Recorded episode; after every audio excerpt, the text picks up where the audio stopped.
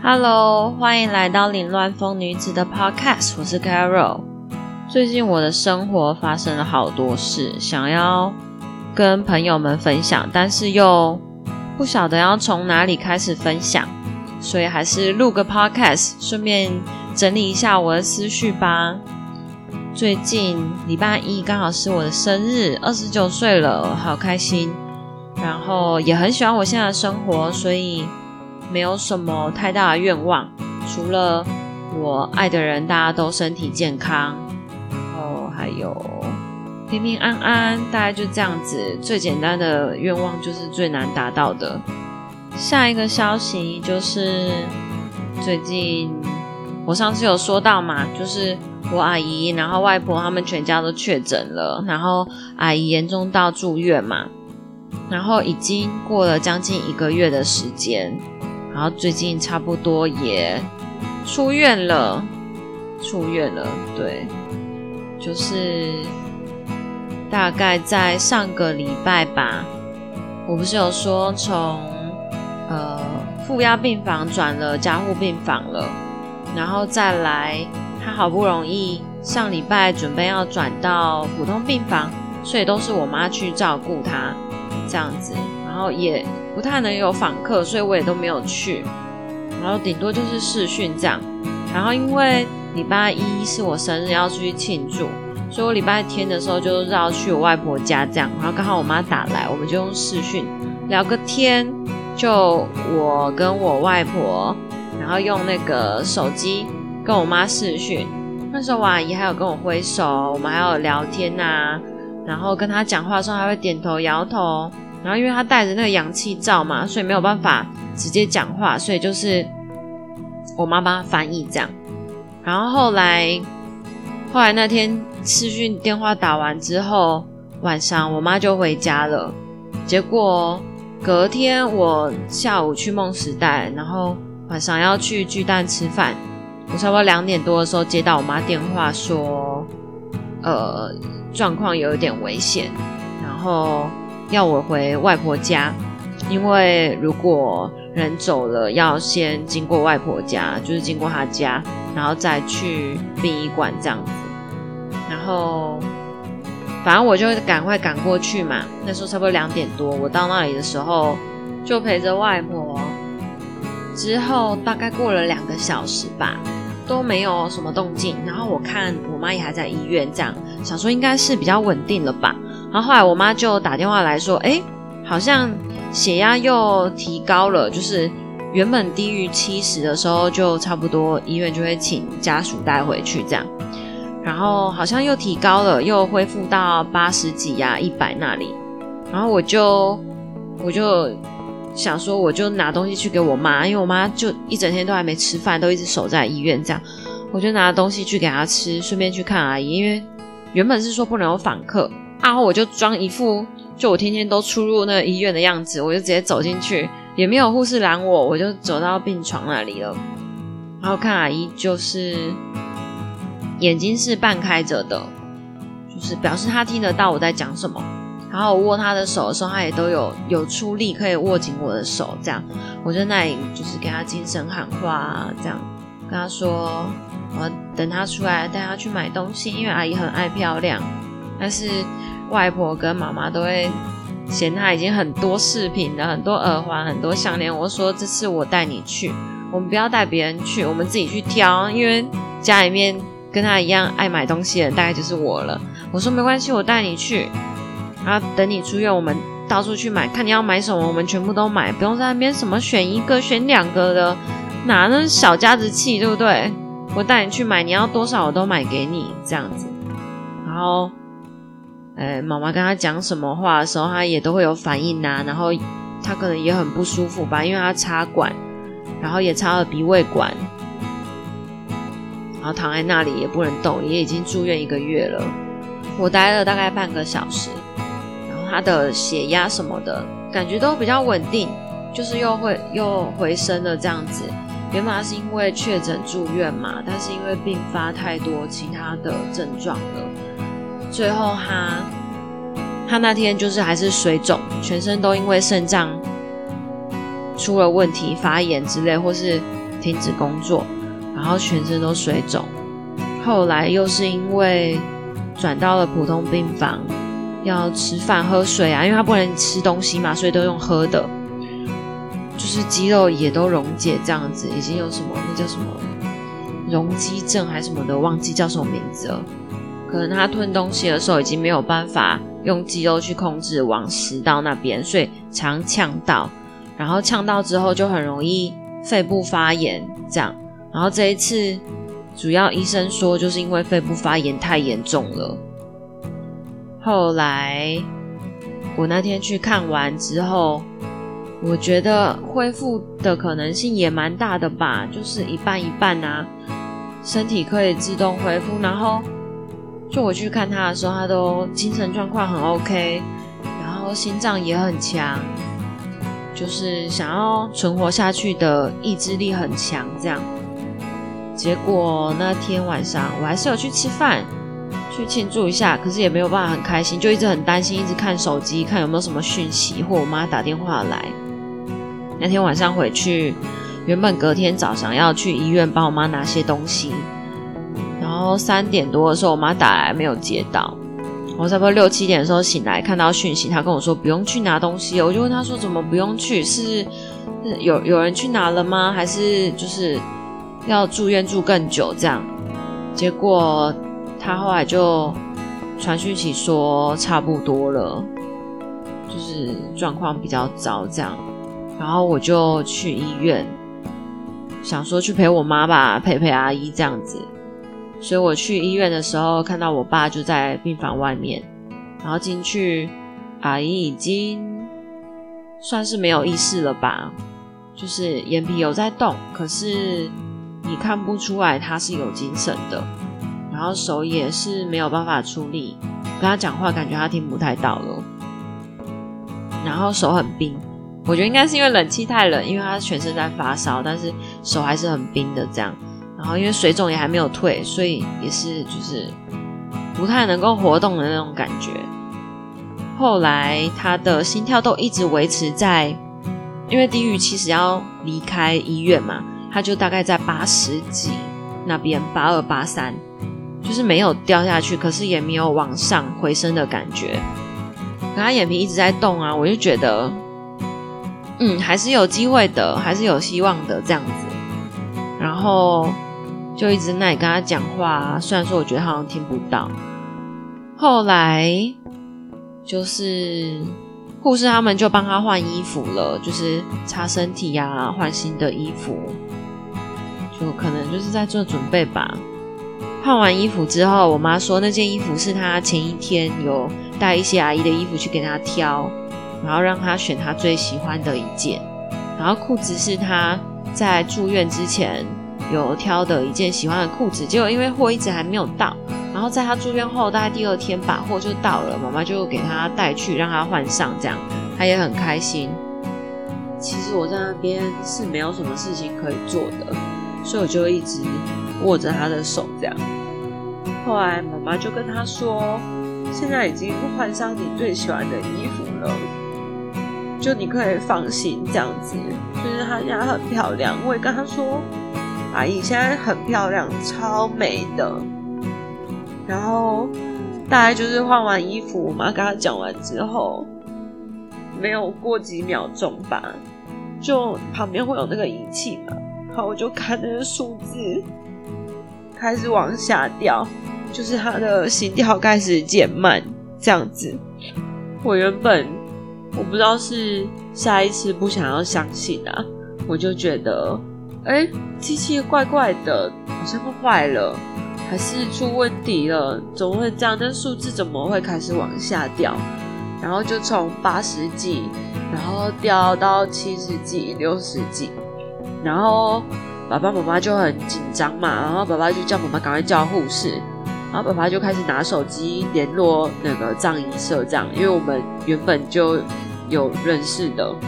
然后他们原本要来了，爸爸说现在还很稳定，请他们回去。就隔那大概十分钟左右，就变现在这个状况。然后爸爸就联络请他们再回来，他们可能都还没有回到他们那边，就请他们再赶回来这样子。然后因为我没事做啊，我就只能一直牵着他手，然后一直看那个仪器，然后又又看阿姨。但那个时候他换完衣服，其实他眼皮已经就是合上，这样就他没有一直一直在动。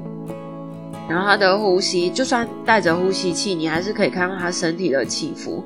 那时候就是我就握着他手，然后就看他那个呼吸的身体起伏，幅度越来越小，一直到就是一直掉到三十几、二十几，到最后就是他就最后一次深呼吸，然后吐出气之后，就很像身体。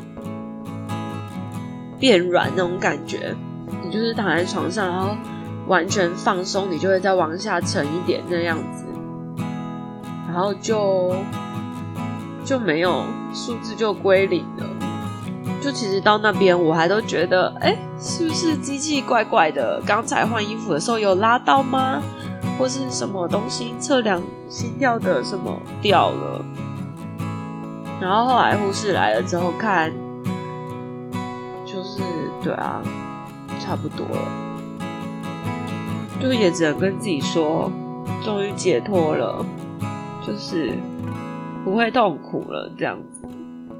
这是第一次我看着一个，就任何人啊，尤其是家人，第一次经历这个真正的生离死别，就挺震撼的，想说。我想要把这件事记录下来。我原本就想过这应该很难。小时候，因为阿姨她，呃，她从小她出生天生就有点就是精神上啊、智力上有问题，所以她到六七岁还不太会走路，然后讲话也不太会讲，她只会讲比较简单的，然后还有癫痫啊。所以他一直都是给外婆照顾到大的，然后可能去参加一些社区性的活动，就是有有医院或是有团体专门在带这些人，或者是学做面包啊，就经常去参加一些活动。但身体上也有很多慢性疾病。小时候就是我妈在忙的时候，会丢给我外婆跟我阿姨照顾我。啊，那时候阿姨就是我的玩伴嘛。啊，我记得在大概三四岁的时候吧，有一次我们在顶楼，然后因为那时候热没热水，外婆在用煮的，然后就煮完一热水就倒进一个很大的桶子，像现在小学那种橘色的垃圾桶，然后很大的桶子，然后就把热水都放进去，然后我很想要去神明厅那边玩，我就一直拉阿姨陪我去。他说：“阿姨要帮忙嘛，要工作，他就不能不能去陪我。”他说：“不行不行，这样子。”结果我拉着他，不小心自己跌倒了，撞到后面那个橘色桶子，我就跌进了热水里。然后后来我就没有印象了，我只记得这部分。然后还有下一幕就是我舅舅骑着摩托车，那时候还不用戴安全帽，我竟然还有我舅舅跟我外婆没戴安全帽的印象。然后我外婆坐后面抱着我这样，然后我身上有裹着毛巾，然后就送到医院。那一次好像住院住了好一一两个月吧，住加护病房。然后那一次是我印象很深刻，因为那时候害阿姨被骂。然后后来还有一次，就是我在那边爱玩，不知道弄坏什么，然后不敢承认，因为怕被打。我妈小时候很很真的很凶哎，很严厉。有时候要是做不对什么东西，我妈会拿针扎你的指甲缝那样，然后其他打那种普通大家都会打的一定都有。然后那时候就很害怕，然后我就假装不是我，一直说不是我。然后阿妈就很生气，阿妈就说：“那那就是搞不好就是阿姨。”然后阿妈就怪他，不是我，那就是阿姨这样。然后那一次阿姨帮我担下我做错的东西，就做错那件事。我就一直很内疚，就是真的很内疚。然后长大之后就很努力，就是陪阿姨啊，陪阿对阿姨好一点。然后她想要买什么，我都带她去买，我会帮她买很多东西，这样。因为我知道她没有办法自己出门嘛，然后阿妈也不会带她去啊，妈妈一天到晚念他，然后妈妈也都就是妈妈很节俭，带他出去买东西叫他挑一个两个。每次都买一大堆东西给他，然后都被念，我就管他的，念就念。就是因为小时候这两次就一直都很内疚到大，虽然说我们没有到很亲近，但我觉得也已经算算很亲近的家人了吧。虽然我们没有住一起啦，然后一个月可能见个两三次，也平常也不太会聊天，因为也。阿姨也不晓得要跟我聊什么吧，然后跟我讲的时候，我也都尽量回他的话，跟他讨论啊，或是给他看一些我我自己在看的东西。他也很想要有手机这种东西，他就就是一个很时髦、爱漂亮的阿姨这样。可他就没有办法，然后我也知道他没有办法，只能说幸好我有在在他还在的时候很努力。陪他花很多时间啊，或者是带他出去啊，他想去哪里，带他去吃饭，去餐厅，带他出去走走，去逛逛。我觉得幸好我有这样做，幸好我有花时间陪伴我的家人，这样子。生离死别是一个每个人都一定会经历到的的课题，就是他没有。没有结束的一天，你只要只要有爱的人还活着，就有可能会经历到。就这真的超难的，你做再多的心理准备都没有用。就算你知道一定会发生，然后我也就是一直跟自己说，这搞不好是安排好的啊，就是他去一个更好的地方啦。却还是很痛苦，很难过，而且是一种没有人可以安慰到你的那种难过。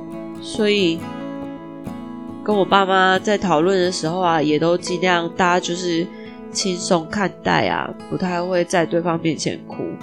我总是在一个人的时候想到，然后在那里难过。而且你们知道吗？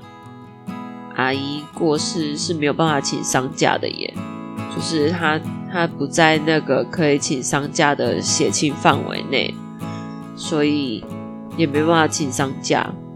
还好我们是刚好定在我休假日，这样我就可以去帮忙。